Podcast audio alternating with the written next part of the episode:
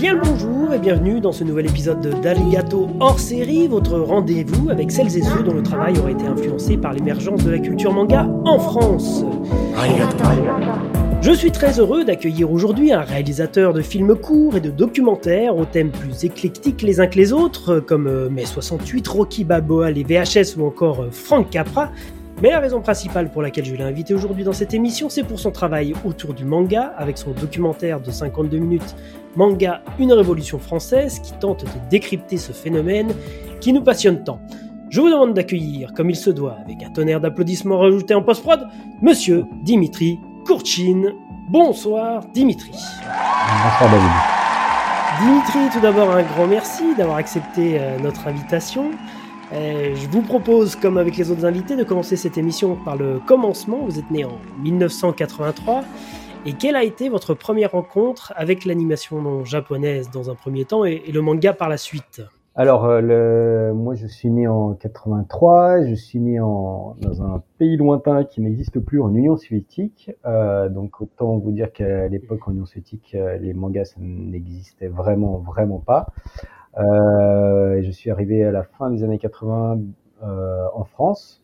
Et c'est là, euh, enfin, surtout au début des années 90, euh, que gamin, comme je pense, enfin comme une grande partie de ma génération, euh, j'ai été happé, collé, scotché au, à la télévision et au club Dorothée, où j'ai regardé tout ce qui se passait à cette époque-là et j'ai j'ai plongé voilà peut-être la première dans euh, Dragon Ball, euh, Olivier Tom, euh, tout ce que le Club Dorothée diffusait de, à cette mm. époque-là et, et voilà j'ai beaucoup beaucoup regardé ça, ce qui plaisait évidemment pas à mes parents, ça va de soi. Donc voilà ça c'était mon, mon, grand contact, j'ai quand même beaucoup regardé. Je suis un peu vraiment de la même génération que, que un certain nombre de gens que j'ai interviewé dans le documentaire. Euh, Fédoua, la, la, la, traductrice, donc euh, Juju Kaisen, enfin voilà, elle, elle est aujourd'hui, c'est une des grandes traductrices du, du manga aujourd'hui et euh, comme Sébastien Abdelhamid, voilà, on est tous un peu euh, cette génération-là qui, qui, ont beaucoup regardé euh, Club Dorothée, et puis quand ça s'est terminé, comme elle, c'est elle qui le dit, mais le Club Dorothée est parti avec, euh, avec mon adolescence. Mmh, mmh. Et euh, alors, elle, elle est, et moi aussi, c'était à peu près, c'était à peu près ça. Mon adolescence terminait, le Club Dorothée se terminait, et puis voilà, c'était une période de ma vie, et je suis parti sur d'autres, d'autres passions. Et euh, alors, je pense qu'il y en a d'autres qui ont persévéré dans cette passion, comme, comme les gens que, je, que j'ai interviewés. Moi, je suis parti vers d'autres choses. Et donc, voilà, donc moi, j'en suis à peu près resté là, pour être tout à fait honnête. Alors après, j'entendais évidemment parler, comme tout le monde, bah, du manga. Aujourd'hui, une, certain, une, certaine recrudescence et une, on peut dire une mode voilà, qui date maintenant d'il y a pas mal d'années, mais voilà, qui, qui était dans, dans, un peu dans l'air ambiant, mais sans, sans m'y pencher plus que ça. C'est quelque chose qui m'intéressait, qui m'interrogeait, mais sans, sans que je m'y penche vraiment. Et puis en fait, c'est le, le producteur du documentaire, donc euh, Dominique Montero, qui euh, lui, euh, alors lui qui s'intéresse encore moins, enfin qui était encore moins au courant des mangas que moi, mais par contre qui a des enfants qui sont adolescents et qui sont eux, il y a trois ados à la maison, qui eux ne font que ça, ne vivent qu'à travers le manga, et donc à un moment en tant que bon père et bon producteur qu'il est, il s'est dit bon il y a peut-être un truc à, à creuser et à s'interroger, euh, enfin à essayer de comprendre d'où ça vient et pourquoi ça s'intéresse autant euh, ses gamins à lui, mais voilà aujourd'hui de façon beaucoup plus générale, plusieurs générations de fans. Et il m'en a parlé parce que moi, pour le coup, comme euh, vous le rappeliez, David, donc euh, moi, je fais pas mal de films, de documentaires autour de la pop culture, de la culture populaire. Donc voilà, ouais. ça va de Rocky, la VHS, voilà, de ce genre de thématiques. Les zombies, j'ai fait des zombies. J'aime bien, j'aime bien m'intéresser à des, à des. À partir du moment où un objet touche beaucoup de gens, je, ça m'intéresse. J'essaie toujours de comprendre, mais pourquoi ça parle. Même si c'est moi, ça me parle pas spontanément.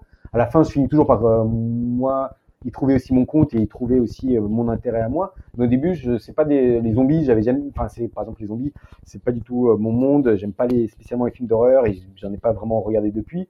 Mais à partir du moment où il y a énormément de gens qui s'intéressent, je me dis bon, il y a un truc à comprendre. Et c'est le, le, manga, c'était un peu pareil. Et donc voilà, donc Dominique, euh, le producteur, m'en a parlé, et puis voilà, on s'est mis à bosser dessus. Et donc voilà, moi assez rapidement, moi ce que j'ai compris, ce que ce qui allait m'intéresser là-dedans, c'est moins l'histoire du manga qui est passionnante et euh, qui est multiforme, mais parce que j'étais, en fait, ce qui est une des difficultés du documentaire, ça a été de trouver une quelle histoire raconter, parce qu'en fait, l'histoire du manga, c'est c'est comme si on, on disait demain raconter l'histoire du roman ou l'histoire, je sais pas, du cinéma. Ça veut tout et rien dire. Le manga, c'est ouais. tout et rien. Donc, j'étais un peu, là, le début, ça a été un petit peu euh, mon sentiment, j'ai été submergé par l'océan de références qu'est le, qu'est le manga, que je connaissais globalement très très très très peu. Et, euh, et, comment raconter, voilà, trouver une histoire à raconter euh, là-dedans. Et euh, moi, ce que j'ai compris très rapidement, ce que l'histoire qui avait, qui moi me touchait, c'est comment une, surtout une communauté de fans qui était, dont voilà, moi j'ai été un, un, petit maillon à un moment donné de ma vie, mais comment surtout cette communauté euh, qui a été euh, tellement maltraitée pendant des années est aujourd'hui devenue pas euh, une communauté culturellement assez dominante? Parce qu'aujourd'hui on retrouve le manga vraiment partout et je pense qu'il est globalement alors plus ou moins accepté enfin dans notre génération dans nos générations il est complètement accepté mais voilà comment s'est passé cette bascule? Et c'est vraiment c'était un cas un cas d'école d'une sous-culture qui devient une culture dominante et vraiment avec ces passages obligés donc voilà que j'ai essayé de raconter dans le film. Très bien. Euh, je, voulais donc qu'on en vienne au documentaire dont, vous venez de nous parler à, l'instant. J'ai cru comprendre, et vous l'avez dit, que vous n'étiez pas forcément un, grand spécialiste des mangas et des animés avant de vous lancer dans, ce travail-là. En tout cas, vous, vous aviez décroché, comme vous venez de nous l'expliquer. Euh, ce regard, justement, m'intéresse particulièrement. Comment le projet vous a été proposé? Vous nous l'avez expliqué également. C'est plutôt votre producteur euh, qui, qui, qui est venu avec. Mm-hmm. comment s'est déroulée ensuite l'écriture du documentaire? Est-ce que c'est qu'est-ce que vous souhaitiez en fait mettre en avant dans, votre film et eh ben donc euh, bah, ma, première réaction en fait pour être tout à fait honnête c'était euh, de dire mais euh, enfin c'est une grille de lecture que j'ai régulièrement quand on me propose quand enfin quand moi j'ai une idée ou quand on vient me proposer une idée c'est de me dire déjà qu'est-ce qui a déjà été fait sur cette thématique là et comment on raconter quelque chose de nouveau. Mmh et ma première réaction ça a été de dire non mais les mangas mais c'est enfin il y a dû y avoir déjà des documentaires qui ont dû raconter ça en long en large. Enfin juste on va rien raconter de nouveau par rapport à à quelque chose euh, voilà, qui déjà existe depuis très très longtemps. Et puis, enfin, avant de m'intéresser vraiment au sujet, je me suis, j'avais un a priori euh, négatif dans le sens où je me suis dit cette histoire a dû déjà être racontée. Et j'ai été assez étonné de voir que pas du tout. Enfin, en tout cas, euh, pas, pas sur les grandes chaînes de télévision et du coup avec les moyens qui vont avec, du coup on a un peu plus de moyens aussi que les chaînes euh, du, câble.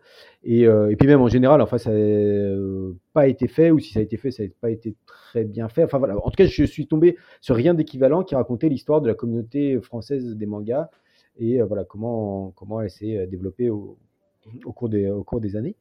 Donc, donc bah, le premier travail, ça a été de, de me documenter. De, enfin, comme toujours, c'est, je commence par regarder le plus de choses qui ont été déjà faites euh, sur euh, la, la question, donc en, termes de documentaires, de reportages, et puis de lire le, des choses qui ont déjà été écrites sur la question. Et là, le bouquin référence, vraiment pour moi, ça a été, c'est pour ça qu'elle est très présente aussi dans le documentaire, c'est Buntavi, le, le, le livre, enfin, c'est la thèse de Buntavi Souvilet, donc euh, sur la, enfin, je sais plus comment elle s'intitule exactement, mais c'est sur comment. une histoire française, je crois, c'est ça? Mmh, Tout à fait, voilà, merci. on, on l'a eu dans l'émission, donc c'est pour ça. Et ben voilà, bah, elle est, et moi j'ai trouvé que le bouquin il est vraiment super et qui racontait vraiment. alors lui, il s'intéresse vraiment au plus à Dragon Ball, donc c'est une partie de l'histoire que je voulais mmh. raconter, mais c'est euh, un vrai regard euh, documenté, euh, universitaire sur cette question-là, avec avec plus avec pas mal de de recul, des, des, références qui voilà qui permettent de d'envisager cette question de façon beaucoup plus globale. Enfin, moi, c'est un regard qui, qui m'intéressait. Euh, j'ai complété, voilà, il y a, a d'autres livres universitaires qui ont été euh, euh, produits sur la question, mais qui m'ont moins, un petit, enfin voilà, qui m'ont moins parlé. En tout cas, celui-là, c'est vraiment, ça a été ma, ma, référence, ma première référence. Mmh. Alors après, moi aussi, bah, j'ai dû aussi beaucoup lire de manga, aussi pour savoir de quoi je parlais, même si c'était pas mon but premier, c'était pas de raconter l'histoire des mangas, mais il fallait bien, enfin, ça, ça paraissait évident qu'il fallait que je sache, de, un, de quoi on parle, et deux, de pourquoi ces gens-là sont passionnés de, enfin, de comprendre l'objet avant de, de, comprendre leur passion, c'est comprendre leur, leur, objet. Mmh ça, j'en ai lu euh, enfin, autant que faire se peut, parce qu'encore une fois, c'est une telle, tel océan de références que j'ai fait ce que j'ai pu, mais euh, j'en ai lu euh, quand même un certain nombre, ou, de regarder des animés, évidemment. Après, ça a été de regarder les archives. Ça, c'est un autre moment très important de notre travail de documentariste. Quand on s'intéresse un peu à l'histoire d'un objet quel qu'il soit, c'est de regarder les archives. Et moi, c'est un vrai, euh, j'adore ça parce que c'est là où on retrouve des, petites pépites, voilà, des choses oubliées ou des choses euh, qui complètement anodines, mais qui, euh, qui au regard de l'histoire 10, 20, 30 ans plus tard, peuvent être complètement vus d'une autre façon. et ça, c'est absolument... je, voulais qu'on revienne justement sur cette partie des archives parce qu'on voit à l'intérieur euh, de, votre film des archives qu'on a déjà vues, mais d'autres par contre qui moi euh, me paraissaient euh, complètement inédites que j'avais jamais vues. Mmh Comment est-ce que ce travail de recherche se fait avec des mots clés Est-ce que c'est aussi simple que ça ou Est-ce que c'est plus compliqué Alors déjà, je travaille avec une documentaliste, donc c'est une personne qui dont c'est le travail de, rechercher des, archives. Et il y a en gros, alors avant les, les documentalistes c'était très, enfin c'était simple et c'était pas simple. Avant, c'était selon les pays, les archives sont organisées de façon un peu différente, la conservation des archives. Parfois, c'est des chaînes elles-mêmes qui ont leurs propres archives, typiquement la BBC par exemple a sa propre euh, ou euh, Channel 4 ou enfin pareil aux États-Unis, ils ont chez la plupart des grandes chaînes ont leurs propres archives. En France, c'est pas c'est pas comme ça que ça se passe. On a il y a l'INA qui agrège et qui conserve euh, un énorme, une énorme quantité de, programmes télévisuels ou radio, radiophoniques qui ont été diffusés. Et ça, c'est une chance qu'on a qui est gigantesque. Alors maintenant, les autres commencent à nous rattraper, mais l'INA est le site est, génial parce qu'en fait, ils vont numériser enfin, une énorme partie, peut-être tout leur catalogue ou une énorme partie de leur catalogue. Et ce qui fait qu'on a un accès hyper simple, hyper facile. si on est, alors il faut être professionnel, si on est professionnel, donc on, peut s'inscrire, demander à avoir un accès euh, professionnel. Et si on l'a, on a accès à leur site, euh, donc il y a l'INA Media, euh, donc ça c'est une partie qui est public et puis une partie qui est, qui est réservée aux professionnels. Et là, le catalogue, il est génial parce qu'effectivement, on rentre des mots-clés et puis on se balade dedans. Ce qui n'est pas le cas, encore une fois, par euh, la BBC ou je sais pas d'autres, c'est euh, il faut, euh, on cherche et puis on commande et on vous envoie des DVD, c'est hyper long, c'est très coûteux, tout de suite on fait payer. Ce qui n'est pas, ce qui est pas le cas, encore une fois, Lina, c'est vraiment une chance énorme qu'on a et c'est très très bien organisé. Et maintenant, il y a une autre partie, donc ça, c'est ce que faisaient les documentalistes jusqu'à il n'y a pas si longtemps que ça, avant que l'avènement, enfin bon, attends, ça fait quelques temps aussi, mais de Internet et de YouTube, etc. Et alors maintenant, on a une autre source. Donc ça, on va, on, va chercher. Bah, bah, moi, l'histoire qui m'intéressait, donc c'est l'histoire quand même de la culture française et, euh, euh, du regard qu'elle a porté sur le Japon ou sur la culture euh, bah, plus particulièrement manga et animé. Bah, là, c'était plus circonscrit. On regardait beaucoup les, archives françaises. Un peu, on a regardé un peu en Suisse, en Belgique, parce qu'en fait, il y avait notamment des émissions qui ont été consacrées à, notamment au Club Dorothée, alors qui ne sont pas restés dans le film, mais euh, dans, les, euh, dans des émissions belges et suisses, eux, ils avaient, ils avaient fait des reportages sur le phénomène Club Dorothée en France, parce que euh, pour eux, c'était quelque chose d'assez étonnant que voilà, une émission soit aussi populaire, etc. Ce qui a été très très peu fait en France, d'émissions sur le Club Dorothée je ne sais pas s'ils n'avaient pas eu le droit ou euh, parce que c'était une émission de TF1, donc les autres chaînes n'en parlaient pas. Je ne sais pas pour quelle raison exactement. Et donc, et maintenant, il y a YouTube où euh, il y a euh, plein de gens qui mettent aussi leurs archives. Et là, donc, on peut avoir accès à des archives, bah, parfois des gens qui, qui prennent des archives de chaînes officielles et qui les mettent en ligne. donc là, après, le but pour nous, ça va être de trouver la, source, la source, et de, de de nous acquitter des droits et d'obtenir les droits pour pouvoir le mettre dans notre documentaire. Ce qui a par exemple n'a pas été le cas sur une archive que j'aimais beaucoup, qui traîne sur le net, que j'adore, euh, où il y a la télé japonaise qui vient interviewer Brigitte euh, Le Cordier et euh, l'archive est, est, super parce que Brigitte n'a parlé dans aucune autre archive de l'époque du temps où elle de l'époque du temps où elle était doubleuse pour pour le club Dorothée, sauf une fois où elle apparaît, je crois, dans un, un, épisode, enfin, dans le club Dorothée où on la montre une fois, enfin, et c'est hyper furtif et c'est, ça aucun intérêt. Elle est derrière un canapé, il me semble. Euh, on la, voit, il la présente avec. Euh, avec, euh, Eric Legrand, je crois. Avec Eric Legrand, tout à fait. Alors que la télé japonaise était venue l'interviewer et là on la voit en train de faire les voix. L'archive elle est géniale, mmh. mais on n'a pas réussi à obtenir les droits de la télé euh, japonaise. Ils ont dit non, nous, cette archive on la, on la vend pas, euh, rien à faire. Donc on n'a pas pu l'inclure dans notre film. Et après il y a aussi la recherche évidemment d'archives personnelles. Donc pour une histoire qui est celle-là qui est, qui est à la fois moi, ce qui m'intéressait, il, y avait il y avait deux choses. C'est à la fois le regard que la télévision, les, regards, les, regards, les médias euh, grand public ont porté sur cette culture. Donc, on voit vraiment l'évolution. On mm. part euh, de euh, voilà, toutes les, les, japoniseries et compagnie à, au basculement. Et par ailleurs, inversement, moi, ce que je voulais raconter, c'est l'histoire elle-même de la communauté, comment la communauté elle-même se vivait. Et donc là, l'idée, c'est d'aller chercher des archives personnelles. Donc là, il a fallu contacter, bah, trouver des blogs, des, je sais pas, enfin, des, des contacts trouver des, gens, des, euh, relais. Euh, parfois, les gens que j'interviewais, je leur disais ah, est-ce que vous, vous avez, alors vous, vous avez des archives personnelles ou est-ce que vous connaissez quelqu'un qui, quelqu'un qui aurait des archives de l'époque mmh. qui a ce travail-là? Et enfin, le dernier, le dernier travail, c'est de trouver les gens euh, qui interviewer, qui sont les bonnes personnes, qui vont chacun apporter à la fois, qui vont pouvoir corroborer un récit générationnel commun et en même temps qui vont chacun apporter aussi un petit peu un regard particulier. Donc c'est bah, on prend un mangaka, enfin Tony Valente ou Balak. On prend quelqu'un plus du côté de voilà, des voix des animés, donc c'est Brigitte, enfin, etc.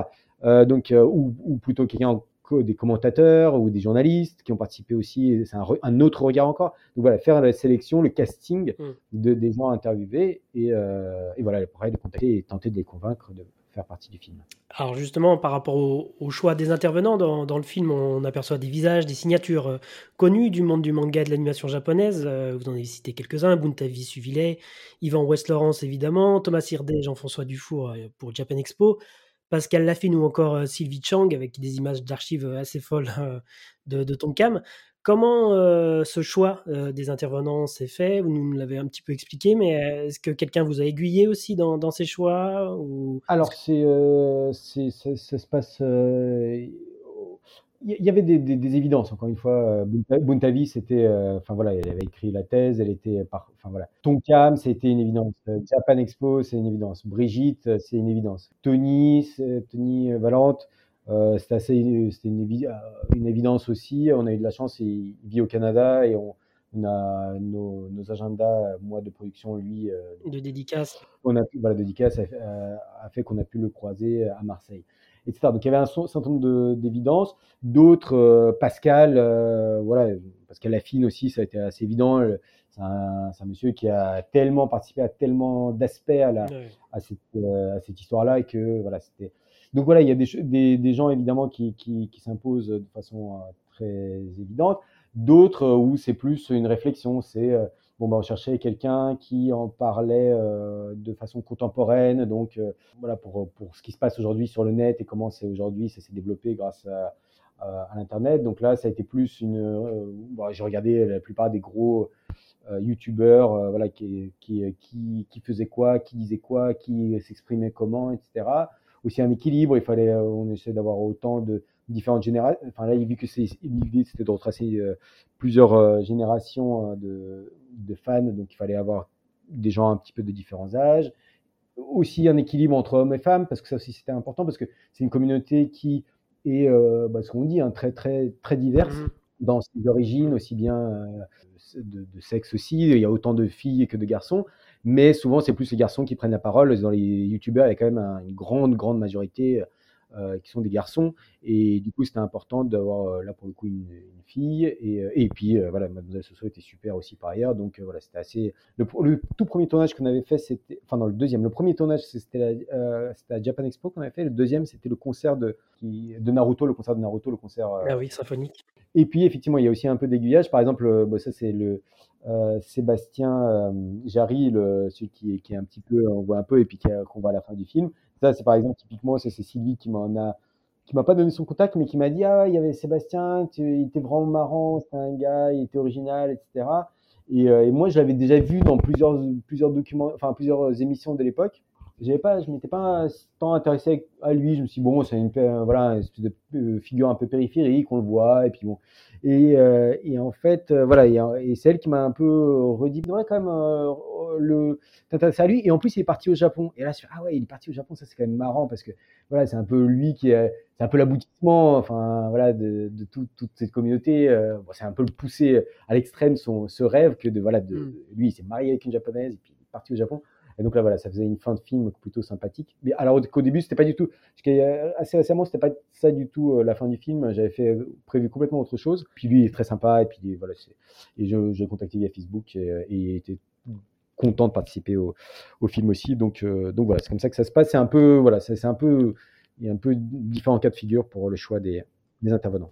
En termes de temps de production, justement, entre l'idée euh, qui vous est proposée et la diffusion, on est sur euh, combien de temps et à quel moment vous avez trouvé le titre du film Manga, une révolution française? Alors, le titre, euh, on l'a trouvé très rapidement. Je crois que c'est le premier dossier, il portait déjà plus ou moins ce titre-là. D'accord. Je pense pas, je suis pas sûr que ce soit le. Son, je suis pas méga satisfait du titre. Je trouve un peu, pour être tout à fait honnête, un peu un peu ballot, mais on n'a pas, c'était un peu faute de mieux. On a, on a, bon voilà, à un moment il faut, faut, faut, faire des choix et, et, quand on écrit un premier dossier, on se dit oh, on va trouver mieux et puis parfois on trouve mieux, parfois pas et puis voilà, ça reste. Et puis c'est ce qui est resté. Ça raconte bien ce que c'est et en même temps, bon, voilà, c'est un peu, ça manque un peu d'originalité, mais euh, on n'a pas trouvé mieux. Euh, surtout en plus, en plus la question c'était est-ce qu'on disait manga et animé, mais alors déjà ça introduisait une, Mmh. une nuance qui est peut-être un peu compliquée pour euh, beaucoup de gens.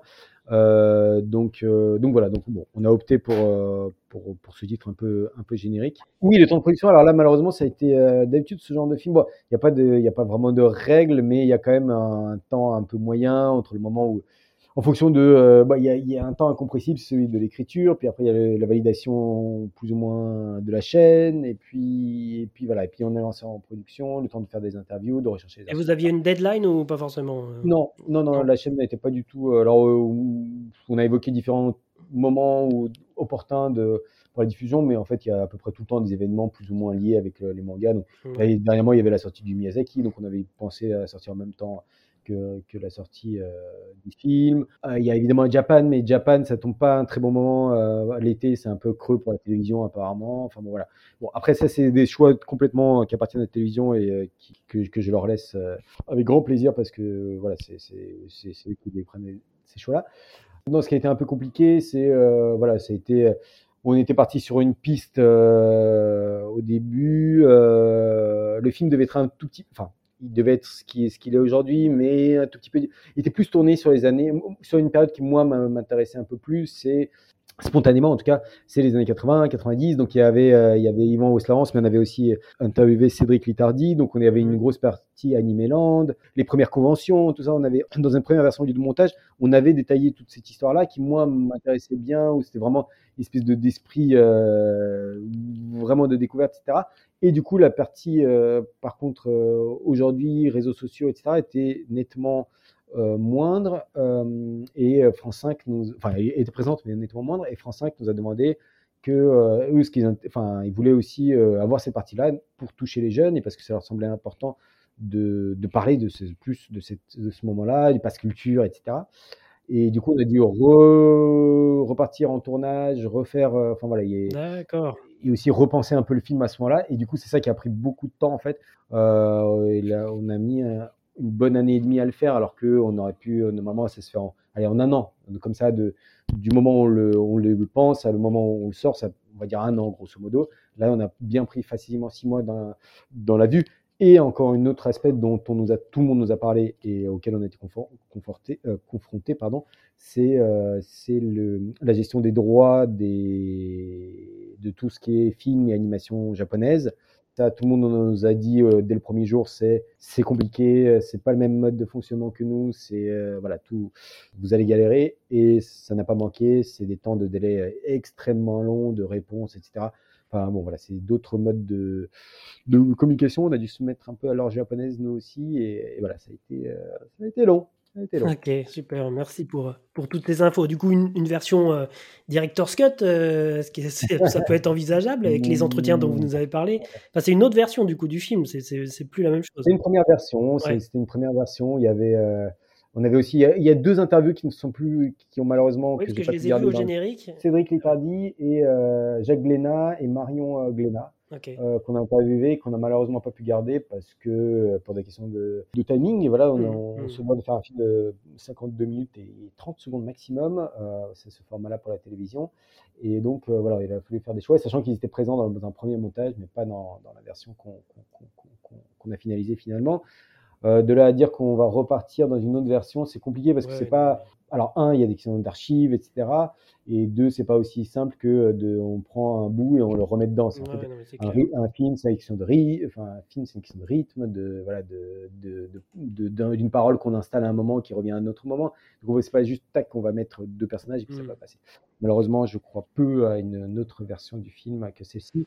Après, ça fait partie des. Tout, tout film est à- on fait autant de choix que de, euh, que de regrets. Mais euh, voilà, il y, a plein, il y a plein de choses qu'on n'a pas pu garder. Moi, il y a beaucoup de choses euh, que j'aimais beaucoup dans la première version et qu'on n'a pas pu, euh, garder. On, il y avait tout un. J'ai l'impression qu'il y avait une partie euh, plus personnelle qu'on a, a dû un pour les questions d'efficacité et pour laisser de la place à la question des réseaux sociaux, etc.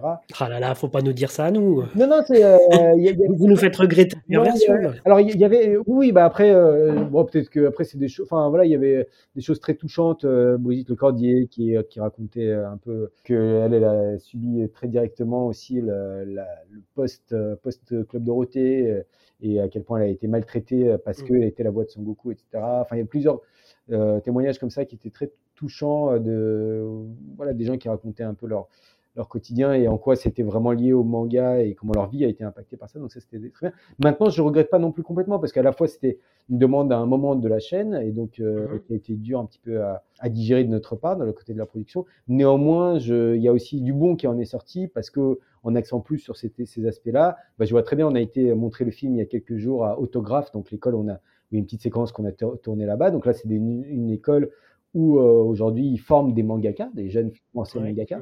Et euh, là, il y avait une, une, petite salle, mais très très bien remplie de jeunes gens euh, qui dont vraiment c'est la passion. Et eux, alors clairement, ils étaient contents, je pense, de découvrir l'histoire, mais ils étaient très contents aussi qu'on parle de leur passion au présent. Et eux, ce qu'ils disaient, ah mais pourquoi vous parlez pas encore plus de, de ce qui se fait, etc. Donc voilà, ça permet aussi de toucher un public que moi et une partie de l'histoire que j'avais un petit peu mis de côté parce que c'est pas du tout la mienne ou ça me parlait un tout petit peu moins et ça m'a un peu obligé à, m'intéresser à ça. Et je pense que finalement, voilà, c'est aussi un équilibre. Et, d'autres spectateurs vont trouver aussi leur intérêt là-dedans. Donc, c'est pas mauvais en soi. Très intéressant, en tout cas, cette partie-là de la production euh, d'un film. Ce film, il est chapitré euh, en trois parties, un peu à la manière d'un manga shonen auquel vous faites référence durant les 52 minutes, avec le commencement, la résistance et la revanche. Euh, est-ce que cet esprit shonen, c'est quelque chose que vous pouvez retrouver, vous, dans votre travail de documentariste? C'est marrant que vous disiez ça, parce que oui, oui c'est clairement un... Bah, c'est comme ce que disait Mademoiselle Soso à un moment, et Mademoiselle Soso dit, voilà, c'est quelque chose qu'on a en au quotidien. C'est-à-dire qu'à un moment, quand on se, démoralise un petit peu, on a un petit, coup de mou, et bien on dit allez, un petit esprit shonen et, ça va mieux et on se rebooste. Et là, alors en l'occurrence, je, je sais marrant parce que le documentaire est fini euh, et, et, du coup j'ai écrit un petit mail pour remercier toute l'équipe de production. Et c'est ce que je leur disais, c'était un vrai documentaire avec, avec un, où on a dû avoir un peu un esprit parce que je pense qu'il y a des productions qui se passent de façon très fluide. Et là, il y a eu des moments un peu durs de, de, d'achoppement, on n'était pas d'accord, euh, voilà, avec la chaîne, avec le producteur. Donc c'est voilà parfois des moments un peu de lutte, de, de doute. On ne sait plus si, si ce qu'on fait est bien ou pas bien. Euh, etc. Et euh, mais au final, voilà, ce que je leur disais aussi, c'est enfin mon sentiment en tout cas, c'est que le film existe et, et comme et finalement l'amitié triomphe euh, un peu de façon un peu un peu happy end euh, qu'il peut y avoir par moment dans les shonen. Et, euh, et voilà et, et, donc oui moi moi c'est quelque chose qui, qui, qui, me qui me forge aussi au quotidien. Et là, tout, je pense tout projet c'est-à-dire que vous avec votre podcast chacun dans son dans son quotidien peut aussi emprunter des codes de, de, de ça de, de de persévérance, d'envie d'avancer. Et puis voilà, moi, c'est des codes que. En fait, c'est vraiment un film que j'ai pensé être le pendant un peu de, de, de mon premier film qui était sur Rocky. Mmh le film sur Rocky, c'est euh, le triomphalisme, euh, l'esprit américain pour moi. C'est l'incarnation de ce qu'est la pensée américaine. C'est un héros qui, euh, grâce à ses points et à son travail personnel, va réussir à triompher de toutes les difficultés, euh, de, tous les adversaires qu'il va avoir, etc. C'est un personnage qui souffre, etc. Mais c'est un personnage qui est seul, qui est, qui est fondamental. Alors bon, il y a Adrienne, évidemment, bon, il y a quelques personnes qui l'entourent, évidemment, mais c'est vraiment un personnage seul, quoi, qui, est sur le ring et à un moment, il se bat seul. Et, euh, je pense que cette pensée-là irrigue aussi un peu euh, voilà, tout ce qu'on est, on est aujourd'hui, nous, société occidentale, euh, où moi, pour moi, post-soviétique, on a beaucoup ici euh, été un, euh, baigné par, euh, par ces valeurs-là et qui, voilà, qui nous influencent. Et je trouve ça génial. Et moi, qui me parle un peu plus en tant que peut-être enfant qui est grandi dans l'Union soviétique, d'un esprit beaucoup plus collectif et qui est, qui est là aussi. C'est-à-dire que voilà, c'est et qui est beaucoup plus présent aussi. C'est ce que je vois dans les réseaux, c'est-à-dire qu'à la fois les réseaux sociaux sont des endroits qu'on aime beaucoup critiquer parce qu'on est évidemment, très individualiste, mais c'est aussi des endroits hyper collectifs où c'est des euh, voilà on peut euh, se retrouver euh, par communauté etc donc c'est vraiment c'est des courants enfin c'est notre société qui est ambivalente, ambiguë, et mais les deux sont présents. Et c'est pour ça que je trouvais ça génial que voilà que cet esprit-là, à travers le manga, vienne au moins un peu remettre un peu du collectif là où l'esprit, voilà, l'espèce de philosophie américaine est beaucoup plus individualiste. Mmh. Très bien. On trouve également un montage euh, très intéressant où les intervenants se répondent de temps en temps à, l'unisson sur certains sujets mmh et mmh une éthique manga euh, très référencée pour les illustrations qui viennent ponctuer ou, introduire les, termes, les thèmes abordés. Euh, à quels artistes vous avez fait appel pour ce travail et à quel moment dans l'écriture vous réfléchissez à cette partie de la production du film? L'envie de, reprendre les codes manga euh, et animés était présente dès le tout début de l'écriture. C'était mmh clair que euh, euh, c'était cette envie-là. Il y avait le chapitrage aussi, c'était dès l'écriture. Je, je, sentais bien qu'il y avait un truc à jouer un peu rigolo, enfin que moi m'amusais. J'espérais, en espérant que ça amuse d'autres que moi, que ce soit un clin d'œil pris, compris par la communauté ou voilà, par n'importe quel spectateur, d'une mise en abîme un peu euh, de, de l'histoire des communautés et euh, des codes euh, qu'on emploie. Donc ça, c'était présent depuis le tout, tout, tout début. le mai, on était parti sur une idée plus de d'animer au début. Donc il y avait, on avait, on avait même fabriqué un, une maquette très poussée du générique. Donc c'est Mathieu Maillefer qui, qui a tout fait. C'est un, un, un graphiste, animateur euh, qui est super, enfin vraiment que qu'on a tous béni un, million de fois parce que on a eu la grande chance, c'est un garçon de grand talent et en plus, enfin c'est un grand fan de manga. Donc euh, les codes lui en ont parlé, il a tout de suite compris euh, l'idée, on, a, on s'est tout de suite retrouvé sur plein de codes et puis surtout il était très très motivé pour pour travailler dessus, pour chercher avec avec moi vers quel code exactement aller. Et du coup, euh, voilà, on avait même fait une maquette euh, euh, du générique animé, ce qui est un temps déjà hyper long à faire.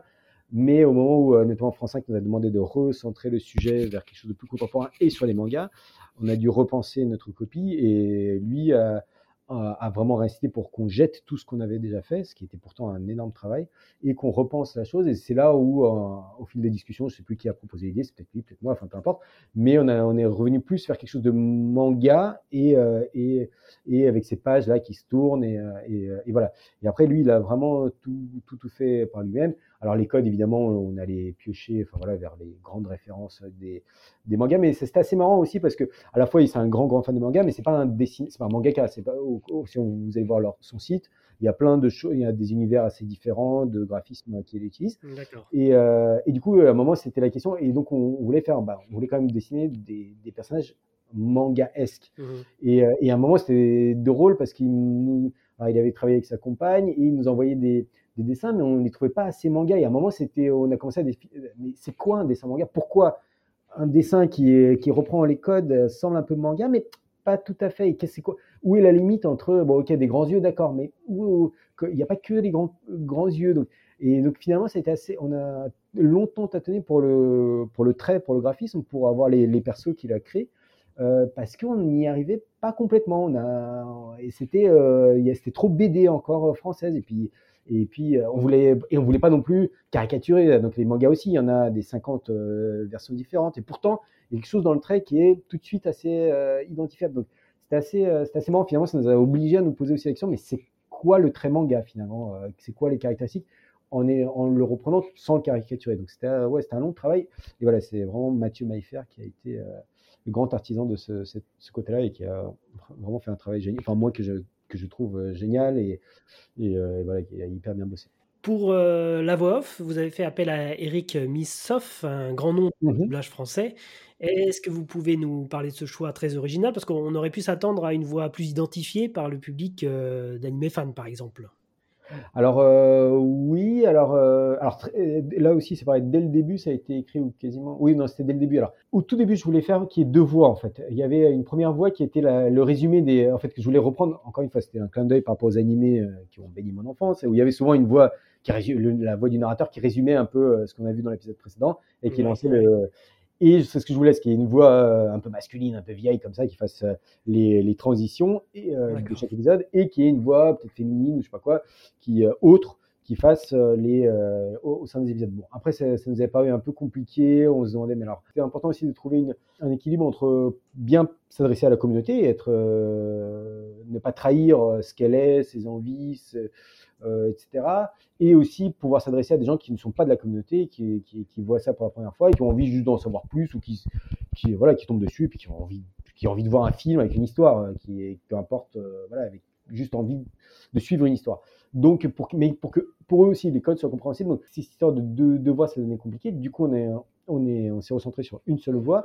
Et mais par contre, la voix, c'était très important pour que ce soit une voix de d'animé euh, de narrateurs, euh, voilà, c'est très identifié, ce code-là, etc. Et donc on a commencé à en, regarder. Alors les, vrais vieux, vieux euh, narrateurs de Dragon Ball, notamment, qui moi, voilà, ont baigné mon enfance, alors malheureusement, ils sont pour la plupart décédés. Et du coup, à la fin, on avait porté notre choix sur deux voix principalement qui faisaient pour nous des, comme ça, enfin voilà, qui qui me rappelait un peu cette, cette texture-là. Il y avait Anton Tomé, c'est euh, celui qui a fait les derniers Dragon Ball, c'est lui qui fait la voix du narrateur, qui est une très belle voix. Euh, donc on a enregistré un essai avec lui.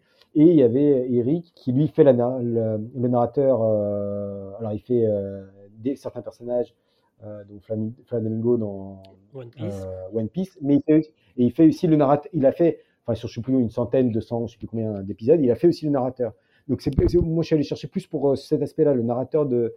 De, de One Piece que pour les personnages qu'il a pu interpréter. Il a fait la voix de Scooby-Doo.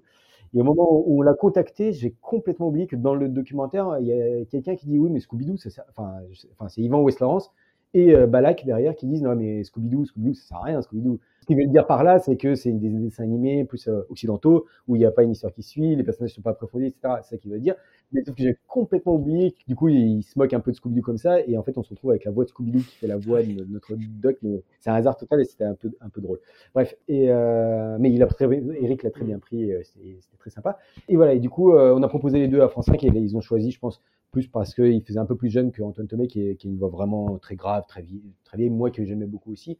Mais voilà, ils ont opté pour quelqu'un un, peu plus jeune, une voix un peu plus jeune, même si ça gardait ce côté euh, narrateur euh, à l'ancienne euh, de ces animés, encore une fois, que moi j'aime j'aime beaucoup. Et encore une fois, c'est un code qu'on retrouve très très souvent. Vous abordez également dans le film rapidement la, le scantrad avec le témoignage d'une scantradeuse. Ouais. Euh, est-ce que vous avez eu des difficultés à faire parler de ce sujet-là, euh, les intervenants notamment? On entend juste euh, Sébastien Abdelhamid dire quelques mots. oui, oui. Alors, c'est clairement un sujet délicat dans le dans, dans le milieu, mmh où tout le monde, je pense, s'accorde plus ou moins à dire que bah, ça existe. Et vu que le marché se porte extrêmement bien, c'est que visiblement, ça ne, on pourrait toujours, ça pourrait toujours en vendre plus, mais mais visiblement, c'est aussi une façon quand même de faire d'une façon ou d'une autre la promotion aussi des livres qui sont achetés derrière, euh, des mangas ou des animés qui sont visionnés euh, sur différentes plateformes, etc. Aujourd'hui, et ça participe quand même de cette euh, de ce mouvement de grande popularité voilà, qu'on connaît aujourd'hui. Donc ça, tout le monde s'accorde à peu près à le dire, mais effectivement, il y a la pression des éditeurs, surtout japonais, qui sont très, très, très voilà, réticent par rapport à, ça. Euh, ça a été un peu dur de trouver euh, au début. Alors, il y a eu, j'ai lancé plusieurs pistes en même temps. Il y a pas mal de gens qui m'ont dit non pour, euh, pour, pour le Scantrad et en me disant que jamais j'allais trouver quelqu'un qui allait en, pour, en pouvoir en parler. Et puis après, je me suis mis, j'ai aussi, je, je, je, suis allé voir sur les, les sites de, de Scantrad et puis j'ai lancé quelques pistes et c'est enfin, assez vite on m'a répondu de façon déjà très sympathiquement et plutôt très positivement.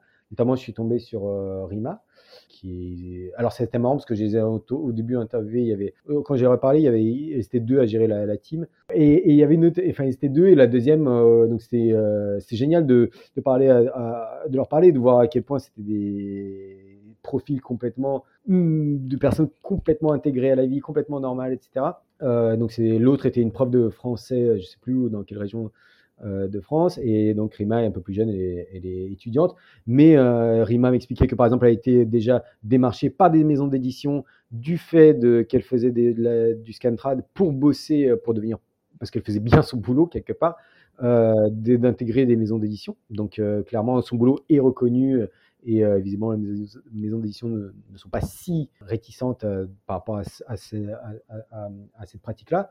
Et surtout, moi, ce qui m'a intéressé, euh, la raison pour laquelle moi j'ai hésité aussi à aller le voir, parce que c'est pourquoi, en parler? Parce que, bon, un, ça fait partie de, cette histoire-là, mais on, y a, la première version, par exemple, du documentaire, j'avais pas inclus cette, ce, passage-là, mais ça, d'une part, je trouvais que ça faisait partie, encore une fois, du fait que ce soit populaire aujourd'hui.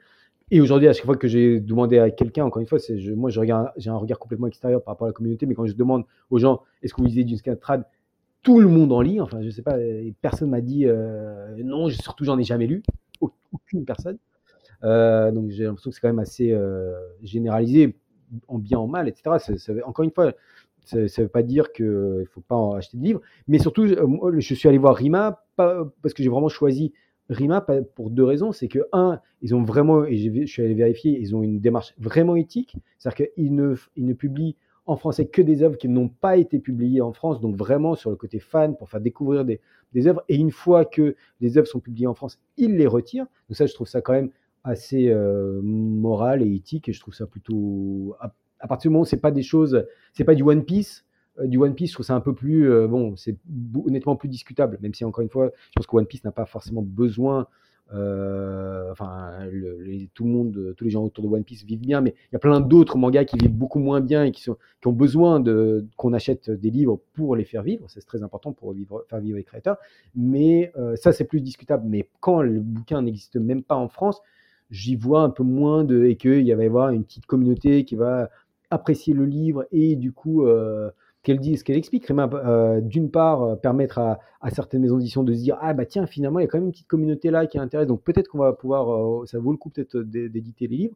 Voir, alors elle, ce qu'elle m'a raconté, c'est qu'elle a rencontré déjà des, des mangaka dont elle faisait la traduction et qui leur remerciaient de, de, de, bah, promouvoir leurs œuvres en, France, même si c'est de façon pas forcément euh, légale. Et je vais vous dire, moi, si demain mon, mon documentaire se retrouve au Japon traduit par au japonais, si jamais c'était un, une espèce de, de, succès fulgurant et que du coup je gagnais moins d'argent, bon bah peut-être que ça me ferait un pincement au cœur, mais si ça permet à des gens de le découvrir, bah, je serais que enfin ça me ferait juste trop plaisir qu'à l'autre bout de la terre, il y ait quelqu'un qui se dise c'est assez intéressant pour que lui consacre du temps pour le traduire, pour le mettre, pour que d'autres gens le voient. Enfin, je juste euh, super.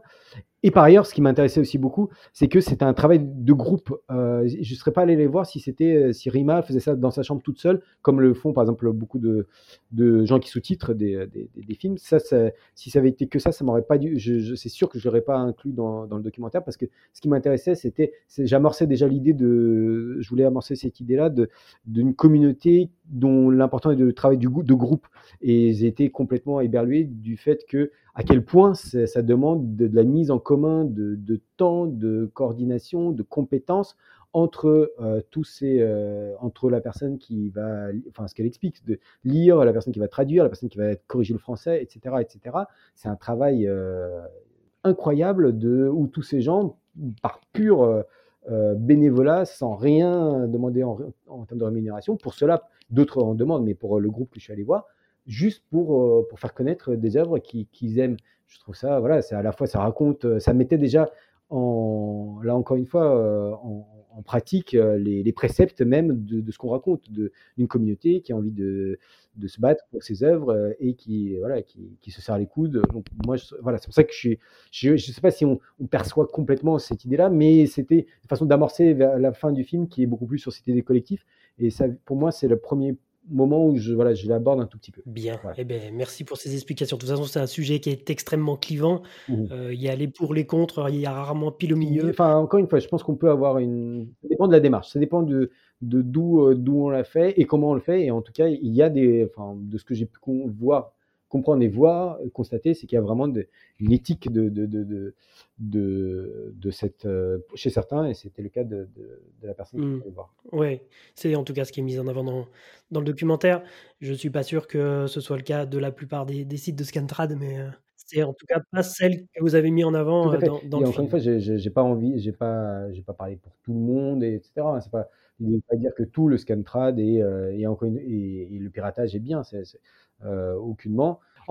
moi, une des premières choses à laquelle je fais attention quand, je, fais, quand je, m'intéresse à un sujet, c'est moi, en tant que personne qui n'y connaît rien, qu'est-ce qui va m'interroger, va me surprendre, et que j'aurais du coup envie de raconter à, quelqu'un qui ne connaît pas le sujet. Demain, je, rencontre quelqu'un dans la rue, et, qu'est-ce que c'est quoi, quoi le manga, qu'est-ce qui t'a, qu'est-ce qui t'a intéressé, bah voilà. Et du coup, qu'est-ce que je vais avoir envie de lui raconter? Et c'est vrai que le Scantrad, avec ces gens qui s'organisent, qui se mettent à 50, qui se répartissent les rôles euh, pour euh, traduire du japonais. Parfois, ils ne parlent pas japonais, parfois, ils, le parlent. Ça, valait le coup de te raconter parce que ça raconte la passion, ça raconte euh, voilà, le, l'envie de, participer à une culture. Vous faites également un parallèle intéressant, je trouve, dans le film avec le mouvement hip-hop. Les années 90, c'est l'émergence en France à la fois du rap français et des premiers mangas traduits. Euh, quels sont les points communs que vous avez trouvés entre ces deux cultures? Eh ben, il y en a des, il y en a des évidents parce que euh, dès les premiers, alors nous, c'est concentré un peu plus sur aujourd'hui, mais euh, de, depuis Ayam, en gros, il y a de des références.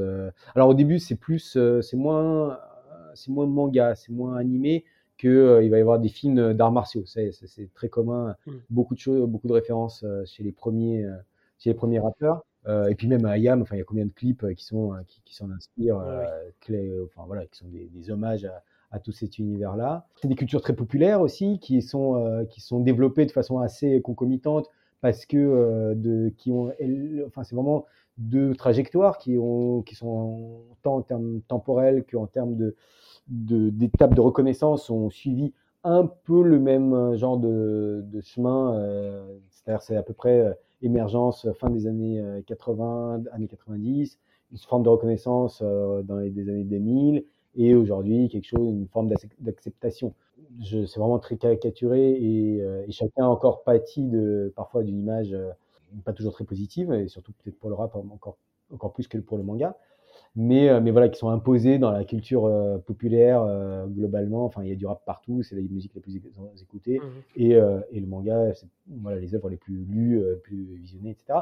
Donc, l'union des deux est, aurait pu ne pas avoir lieu, mais en, en fait, a toutes les raisons d'avoir d'avoir lieu. Alors, il y a aussi des, il y a très peu, mais il y a quelques mangas qui, ont, qui sont assez hip-hop aussi. Qui ont, qui ont, dont il y a eu les génériques qui sont inspirés plus de hip-hop, mais bon, ça ah c'est. Mmh. Euh, euh, Shaolin Shampoo, c'est ça? Samurai Shampoo Samurai Shampoo, voilà, merci. Mmh. Je crois qu'il y a le générique qui est assez cool et qui est, qui est assez hip-hop. Mais bon, c'est beaucoup moins vrai dans l'autre sens parce qu'encore une fois, c'est euh, encore une fois, c'est pas mon sujet, c'était la, la production de manga principalement et au Japon et, et ils sont pas, enfin, ils sont fans de, de rap ou pas. Enfin, bon, c'est une autre, une, autre, question. Et mais par contre, les, les rappeurs sont, sont eux fans beaucoup de, de, de, de cette culture-là. Et évidemment, je trouve qu'il y, y, a des passerelles. Et euh, voilà ce qu'on ce qu'on dit un petit peu euh, dans le film aussi, c'est les questions d'abnégation, de, et, et, ce rapport au groupe. C'est-à-dire que c'est à la fois chaque rappeur ou chaque personnage de tel shonen va être euh, une réussite aussi individuelle. Chaque, c'est un vrai personnage qui existe en tant que tel. Et dans chaque dans Ayam, il y a Akhenaton, il y a Shuriken, etc. Ou dans NTM, voilà. Ou j'en passe, enfin, dans n'importe quel crew euh, de, euh, oh, dans 1995, dans n'importe quel crew de rap, il y a des personnalités, des individualités, mais c'est aussi euh, beaucoup, alors c'est pas que ça, mais aussi de d'effets de groupe, de d'émulation par voilà collective et d'émergence de gens qui parce qu'ils sont mal vus, parce qu'ils ont besoin de lutter, aussi se soutiennent comme ça en, dans une forme de, de bande. Enfin, c'est pas le mot bande est mal connoté, mais c'est des petites bandes positives euh, de gens, voilà, artistiquement, qui se soutiennent, qui et qui, qui avancent euh, ensemble. Donc, euh, donc voilà. Et là, il y a un vrai pro, parler avec euh, bah, le shonen où c'est victoire, effort et amitié, quoi. C'est mmh. et on retrouve un peu la même chose dans le, dans le rap aussi. Parfait, ça sonne la fin. Arigato Dimitri. Merci beaucoup. David.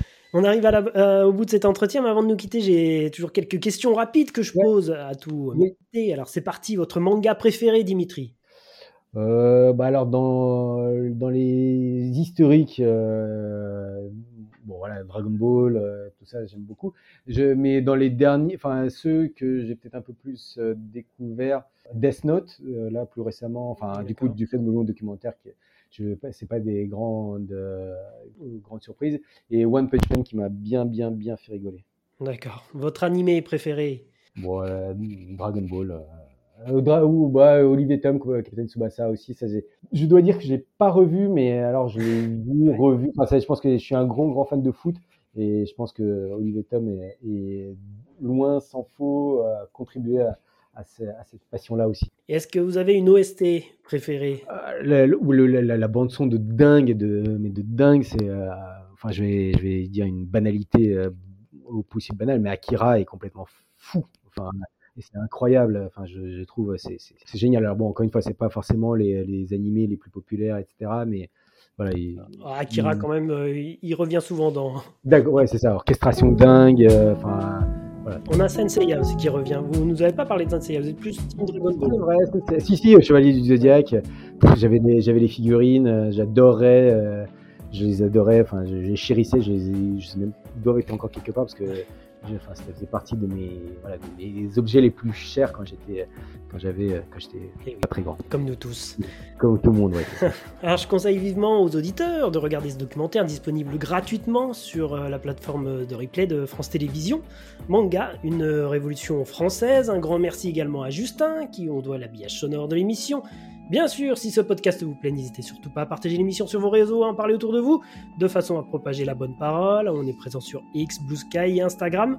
Quant à moi, je vous donne rendez-vous très prochainement. Et pour celles et ceux qui découvrent cette émission aujourd'hui, vous avez de la chance puisqu'il y a déjà une dizaine d'épisodes qui vous attendent. Allez, gâteau, Dimitri Merci beaucoup, David